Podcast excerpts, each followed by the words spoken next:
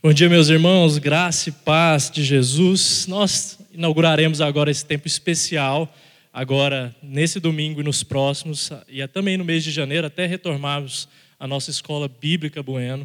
E eu te convido a abrir no texto de Mateus, no capítulo 1. Nós vamos ler os versos de 18 a 24. Eu vou te explicar um pouco mais do programa que nós teremos aqui juntos, mas pode ficar à vontade para abrir a sua Bíblia ou acessá-la ou acompanhar o texto aqui na projeção.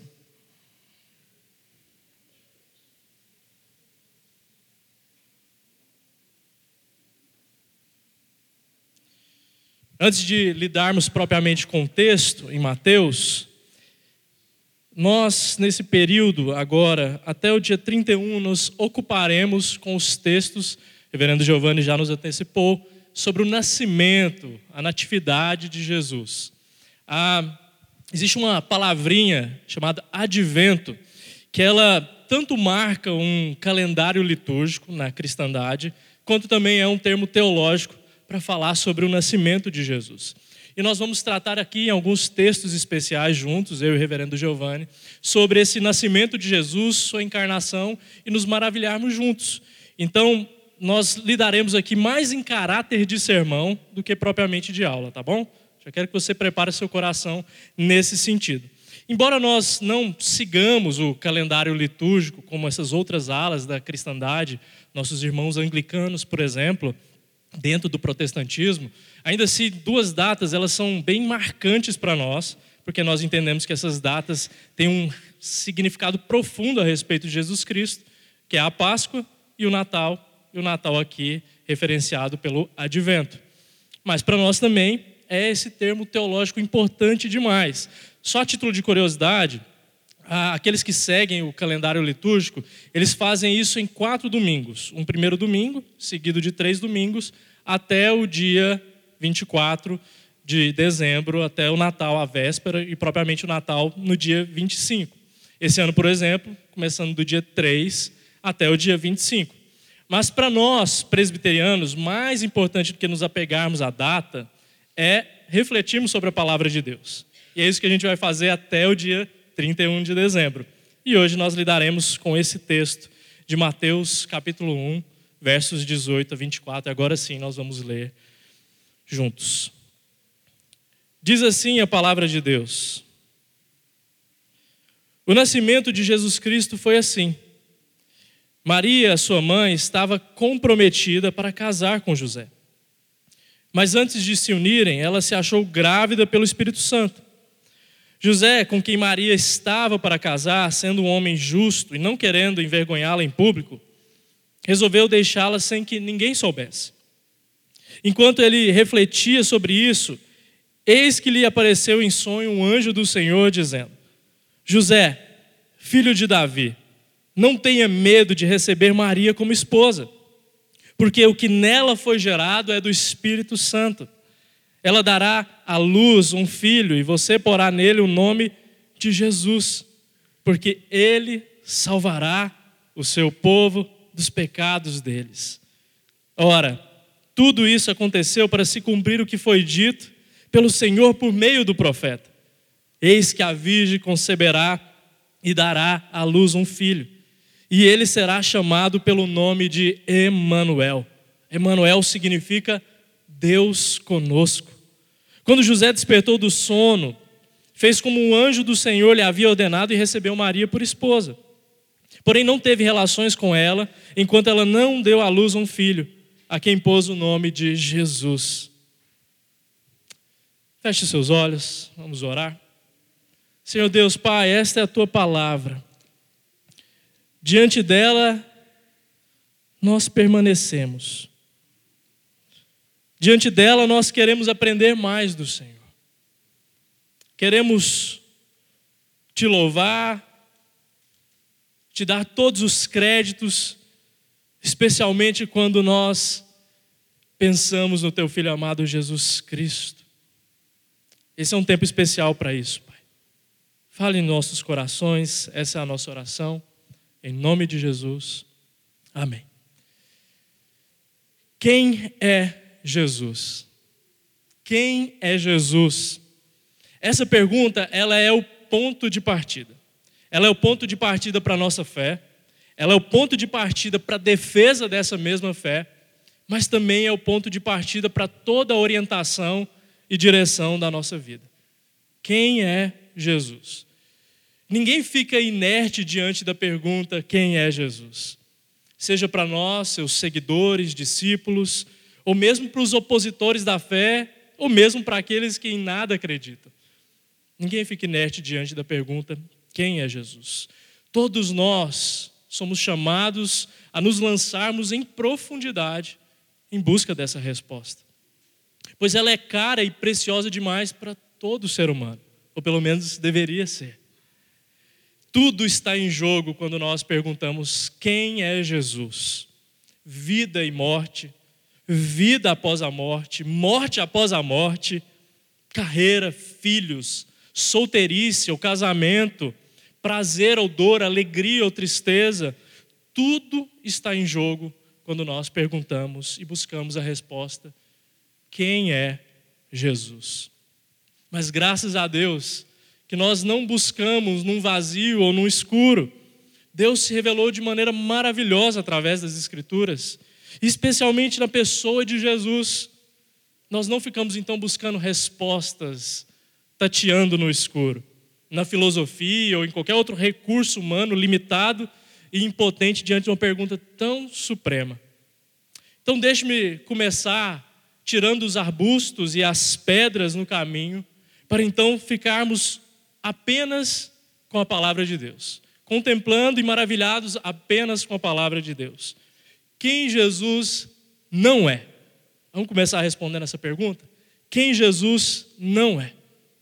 Jesus não é um espírito evoluído para servir de guia ou de modelo para seres humanos em busca de uma perfeição própria, como diz o Espiritismo e outras religiões de orientação espiritualista. Jesus não é ou não foi simplesmente um rabino muito proeminente e cheio de discípulos que fez escola em Israel, como diz o judaísmo. Jesus não é um profeta de grande estirpe e grande mensageiro de Alá, como diz o islamismo. Jesus não é um homem especial que Deus, o Pai, em um determinado momento, decidiu compartilhar sua divindade como diziam os hereges dos primeiros séculos da igreja. Mas Jesus também não é simplesmente um cara legal e diferentão que apareceu há cerca de dois mil anos atrás. Jesus não é um subversivo do programa e da agenda de Israel ou de Roma que ganhou notoriedade por ser um pacifista. Jesus não é o Jesus nos moldes de qualquer um de nós, feito à mão e à construção das nossas vontades, em pautas, ideologias ou qualquer coisa que nós queremos abraçar. Jesus não é essa pessoa.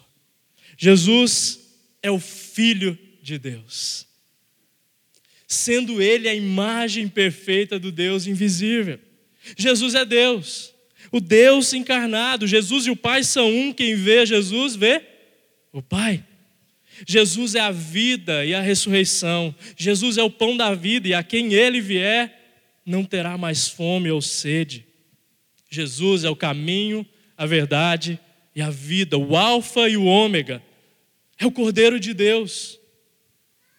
É o Rei das nações, é a luz do mundo, o sumo sacerdote, o leão da tribo de Judá. É o Verbo, o Logos. É o Filho do homem, o Filho de Davi. Tem mais alguns, algumas características e atribuições de Jesus? Tem, meus irmãos. Essa não é nem metade da lista que o Novo Testamento traz a respeito de Jesus. E olha que eu nem falei das atribuições do Antigo, Antigo Testamento. Veja quantas características, atribuições e termos maravilhosos para Jesus. Esse é o Jesus que dá o verdadeiro sentido escondido do Natal época em que o consumo, a figura do Papai Noel, a fartura da ceia, são as fixações do mundo. Mas nós somos presenteados com o verdadeiro sentido do Natal. Onde às vezes a gente até encontra os ecos de amor, de esperança, nos lares, nas luzes, mas em Jesus nós definitivamente encontramos o autor da vida. E o texto nos responde: quem é Jesus? Com três apontamentos que mudam toda a história dos homens. Três apontamentos, mas que mudam toda a história dos homens. Primeiro, o texto nos diz que Jesus é nascido de virgem pela obra do Espírito Santo. Isso demarca e delimita duas coisas para nós: que Jesus é divino, ou seja, que ele é Deus, e que ele foi concebido, ele se encarnou sem pecado. E a gente precisa entender essas duas questões. Primeiro, que ele é divino, ou seja, que Jesus é Deus. José e Maria tinham ali eh, um equivalente a um contrato de casamento. É diferente do noivado moderno que nós temos hoje, que um rompimento não gera é, tantos custos perante a sociedade. Mas ali no costume judaico, aquele período, digamos, de noivado já era um contrato muito assertivo de casamento. E de modo que romper ali já era considerado, inclusive, um rompimento de um casamento. Esse período que José e Maria se encontravam era somente a espera das festas, das festividades de casamento e das núpcias. Mas eles já estavam apalavrados de uma maneira muito fidedigna na cultura judaica quanto ao seu casamento. E é nesse estágio que José se depara com o anjo do Senhor, lhe dizendo para não abandonar esse compromisso de casamento, porque aquele que viria de Maria, dessa gravidez, não era fruto de um adultério, mas era uma concepção miraculosa do Espírito Santo. Isso é sem precedentes na história passada e na história futura. E não foram poucos os teólogos e os hereges do passado que contaminaram uma visão de nascimento virginal. Por exemplo, lá no século V, nós tivemos a figura de Nestor, que iniciou um movimento de nestorianismo, que significava que ele não cria nesse nascimento virginal, mas que Jesus tinha sido um homem concebido de relação sexual entre José e Maria, mas que num determinado momento, no batismo feito por João Batista, ali a divindade desceu em Jesus. Essa foi uma corrente herética ali no quinto século na história da igreja. E esse foi só talvez o começo de várias linhas de pensamento teológico que não atribuíam a divindade de Jesus desde sempre. Não foram poucos os teólogos que negaram o nascimento virginal. E hoje o nascimento virginal de Jesus sequer faz sentido em ciclos de teologia de universidades famosas, centros de graduação e pós-graduação, como Harvard, Yale, Princeton. Isso só para citar a América do Norte, que é da onde nós derivamos. Mas a Europa toda varrida por um pensamento de que o nascimento virginal não faz sentido. Isso, meus irmãos, é uma matéria propriamente de fé. Ou seja, faz necessário que nós creiamos nisso. E a nossa fé está fundamentada nessa doutrina também. Nós não podemos abrir mão desse entendimento, dessa verdade e desse fato de que Jesus vem pela concepção miraculosa do Espírito Santo, no nascimento virginal. Esta é a palavra de Deus para nós. Essa é a obra de um Deus que se encarna e qualquer outro tipo de concepção se tornaria infrutífera quanto à maneira de salvação. Por quê? Porque Jesus veio ao mundo sem pecado. Jesus veio ao mundo sem pecado. Esse nascimento virginal de Jesus nos diz sobre o Cristo que veio imaculado ao mundo, sem a mancha de pecado que todos nós viemos de fábrica, assim eu costumo dizer.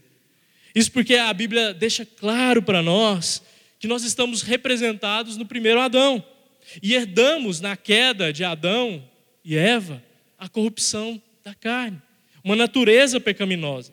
Se você frequentou as aulas do Dr. Bruno, do presbítero Fernando, talvez você tenha se deparado com o termo imputação imediata, que significa que nós somos culpados e que de geração em geração esse pecado é transmitido. Nós o carregamos desde o ventre de nossas mães.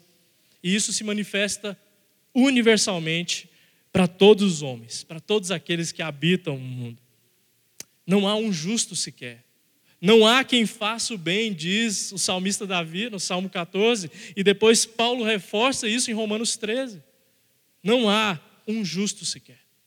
Não há um que faça o bem. Não há quem nasça bom. Não há quem nasça bom. Esse é um entendimento profundo demais. Porque nós precisamos de alguém de fora dessa realidade pecaminosa, mas que também esteja dentro dessa realidade humana para nos salvar. Nós precisamos dessas duas coisas. Alguém que seja imaculado, mas alguém que também seja humano. E apenas Jesus cumpre isso em seu nascimento virginal. Precisamos de um homem, mas precisamos de um homem puro em todos os aspectos, para que seja o nosso representante diante de Deus, o nosso mediador, o sumo sacerdote. Alguém que, por não ter pecados, consiga espiar os nossos. Esse é Cristo. Esse é Jesus. Jesus apresentado para nós como o Salvador. Jesus é o doce nome do nosso Salvador. Esse nome ele provém da palavra hebraica, né? já é uma palavra latinizada, ah, que vem lá da palavra hebraica Yeshua, que já é visto ali no livro de Josué, nas suas contrações, e que significa que Yahvé salva. O Yahvé é aquele que traz, por intermédio de alguém, salvação. Mais precisamente ainda, a contração do termo ali, o verbo diz que Deus certamente salvará. Deus certamente salvará. E essa é a história todos nós estamos inseridos desde o Gênesis. Quando é prometido uma salvação por meio daquele que viria e esmagaria a cabeça da serpente. Atolados no pecado, a humanidade busca formas, meu irmão e minha irmã, de se salvar. Todas as formas possíveis e todas as religiões afora versam sobre isso. Como, afinal de contas, nós podemos nos salvar de uma ira vindoura? Story of my life. História da minha vida. Eu e você tentando nos salvar a todo custo de uma vida derrotada, maldita e sem perspectivas. Tentamos por todas as vias que a vida oferece. Nós fazemos isso pelos méritos, pelas conquistas, poder, dinheiro, status, por apadrinhamento, por autoafirmação, pensamento positivo, trabalho depois do trabalho, esforço, autopenitência, de todos os jeitos, nós buscamos salvação. Quando Adão caiu e a raça humana se viu em apuros, um Salvador lhe fora prometido. Prometido a todos nós. A todos nós. O Cordeiro de Deus que tira o pecado do mundo e que é profetizado ao longo de todo o Antigo Testamento. Aquele que viria e consertaria a nossa situação, o mundo quebrado, mas também o cosmos desajustado. Noé viu o juízo, mas também viu a promessa. Abraão, Isaac e Jacó creram nessa promessa e isso lhes foi imputado como justiça. Moisés figura como um tipo de Cristo em libertação e salvação no tempo do Egito.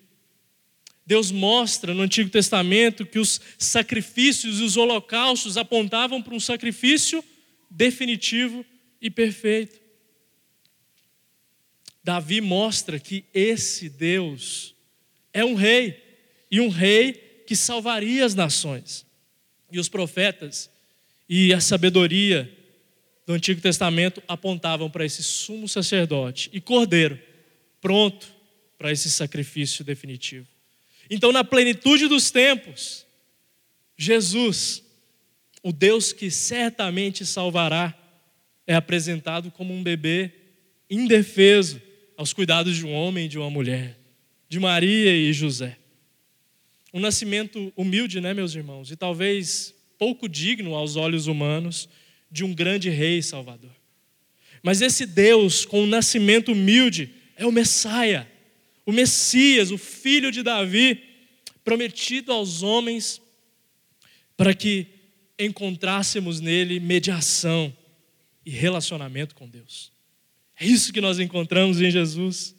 Como diz o meu teólogo favorito, o norte-americano já falecido, R.C. Sproul, em Jesus nós nos tornamos vulneráveis mediante a pergunta: o que, que eu devo fazer com relação ao meu pecado? O que, que eu devo fazer com relação ao meu pecado?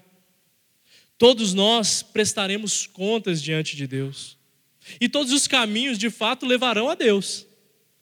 Mas a Deus como juiz. Há um único caminho possível para nos levarmos, sermos levados a Deus como Pai. É através de Jesus Cristo. Só por meio de salvação, só por meio de pecados perdoados, é que nós podemos nos achegar a Deus como Pai. E portanto, Jesus é o único caminho possível. A vida obediente e a obra de cruz, a sua morte na cruz, é o combo mais poderoso de toda a existência. Nessas duas coisas, Jesus conquista a vitória e dá ao seu povo, podendo dizer: Ó oh morte, onde está o teu aguilhão? Ó oh câncer, onde está o teu aguilhão? Ó oh depressão, onde está o teu aguilhão? Ó fracasso, onde está o teu aguilhão? Jesus nos salva de nós mesmos, nos tira e nos resgata de um império que a palavra de Deus nos diz que é um império de trevas e das trevas, mas nos transporta para um reino de amor, de paz, de alegria, mesmo em meio à dor e ao sofrimento. Mesmo em meio a dias nebulosos, escuros da alma, dias que a gente não consegue entender muito bem o que Deus está fazendo na nossa vida, mas ainda assim, é através do seu sacrifício, da sua vida obediente, que nós somos transportados para uma comunhão com o Pai. E isso dá profundo significado a toda a nossa vida. Isso nos diz, terceiro aspecto, importantíssimo aqui no texto, que Jesus é contigo, que Jesus é comigo, que Deus é conosco. Emanuel. Jesus é o Emanuel, o Deus conosco. O evangelista Mateus começa aqui uma longa série de profecias do Antigo Testamento, demonstrando que o Messias esperado é de fato Jesus Cristo. E aqui nós temos Isaías, capítulo 7, verso 14, nos dizendo que esse Jesus é o Emanuel prometido. Nome precioso, viu, Diácono Emanuel? Não sei se está por aqui, está ouvindo a mensagem. Nome precioso demais. Deus é conosco. Desde o Antigo Testamento é prometido que esse Deus habitará conosco. De maneira protótipa e mesmo arquétipa, ou seja, como um tipo. Depois da queda, o tabernáculo é um símbolo disso. Um símbolo dessa habitação de Deus. E que será definitiva. E nós lemos em João, no capítulo 1, no verso 14, que Deus tabernaculou, ou seja, habitou conosco em Jesus. Esse conceito carrega os antecedentes judaicos de um Deus que protege e zela pelo seu povo, mas também que de uma maneira personalizada e pessoal se relaciona com a gente, com cada um dos seus filhos. Isso significa, meu irmão e minha irmã, que Deus habita conosco, nos ama como povo, mas também nos ama como indivíduos. Deus nos ama como indivíduos. Ele te ama, meu irmão e minha irmã. E como uma tentativa de corrigir os erros dos exageros sobre o amor de Deus, como por exemplo um pregador que diz que nós somos o ponto fraco de Deus, às vezes nós nos esquecemos que de fato Deus se tornou vulnerável, se despiu da sua glória para glorificar o Pai, demonstrando um amor profundo para com cada um de nós. Não, meu irmão e minha irmã, nós não somos o ponto fraco de Deus, como se Cristo precisasse desse amor e se rastejasse para nós. Mas certamente nós somos alvos de um amor ousado, ou de um ousado amor, como diria o compositor Corey Asbury, cantando essa canção, dizendo do Deus que deixa as 99 ovelhas e vai resgate de uma, fazendo menção à parábola da ovelha perdida. É um ousado amor, sem sombra de dúvidas, porque não há merecimento em nós, não há crédito em nós, apenas um exercício de livre graça da parte de Deus e de dispensar o seu amor para nós, que nos coloca em constrangimento sincero, em joelhos. Esse profundo amor é uma marca individual que eu e você devemos experimentar e carregar e demonstrar e vivenciar até o fim de nossas vidas ou até que Cristo volte e nos busque. Mas você não precisa acreditar em mim. Fique com a palavra de Deus. Porque Deus amou o mundo de tal maneira que deu seu Filho unigênito para aquele, todo aquele que nele crê não pereça, completa, mas tenha a vida eterna. João 3,16. Logo, já não sou eu quem vive, mas Cristo vive em mim. E esse viver que agora tenho na carne, vivo pela fé no Filho de Deus que me amou e se entregou por mim. Gálatas 2, verso 20. Mas Deus prova o seu amor para conosco, pelo fato de Cristo ter morrido por nós quando ainda éramos pecadores. Deus prova o seu amor pelo fato de Cristo ter morrido por nós enquanto nós ainda éramos pecadores. Romanos capítulo 5, verso 8. Nisto se manifestou o amor de Deus em nós, em haver Deus enviado o seu Filho unigênito ao mundo para vivermos por meio dele. Nisto consiste o amor, não em que nós tenhamos amado a Deus, mas em que ele nos amou e enviou o seu Filho como propiciação pelos nossos pecados. 1 João capítulo 4, versos 9 e 10. Agora, uma passagem do Antigo Testamento, duplamente aplicável, tanto no contexto de Jeremias quanto para nós, quando diz: Eu é que sei os pensamentos que tenho a respeito de vocês, diz o Senhor.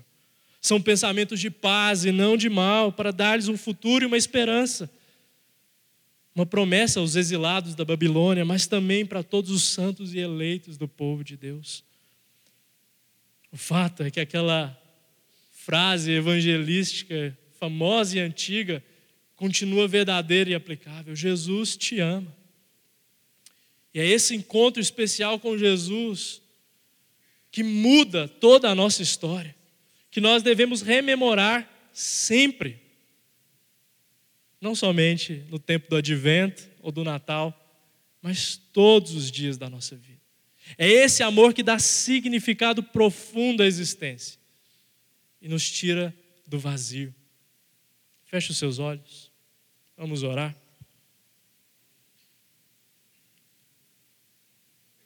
Deus de amor, Pai querido, agora cedo nós cantamos sobre o seu amor. Mais tarde faremos o mesmo, ainda reunido como irmãos, como igreja local.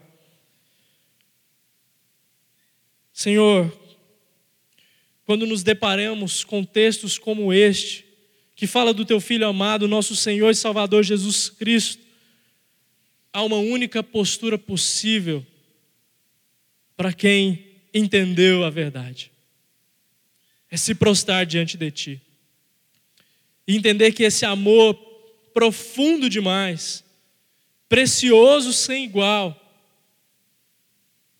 é o que carrega sentido para segunda-feira, para terça-feira, para quarta, para todos os dias da vida. Não encontrar o verdadeiro sentido do Natal, Jesus Cristo, é perder de vista o significado da vida como um todo. Essa oração tem um duplo direcionamento nessa manhã, Senhor. Primeiro, a todos aqueles que compreenderam a mensagem do Evangelho. Senhor, nos renova nesse amor e nesse entendimento de Jesus Cristo como Salvador, como Emanuel, como Deus que perdoa os nossos pecados. Nos renova nesse amor, Senhor. Mas também, Pai, para todos aqueles que porventura possam ouvir essa mensagem e não tiveram um encontro real e genuíno com o Senhor Jesus. Que esse texto, essa mensagem, abra-lhe os olhos e que a vida passe a ter o único e possível significado real de que em Jesus somos salvos para nos relacionarmos contigo, Pai. Essa é a nossa oração nessa manhã, em nome de Jesus. Amém.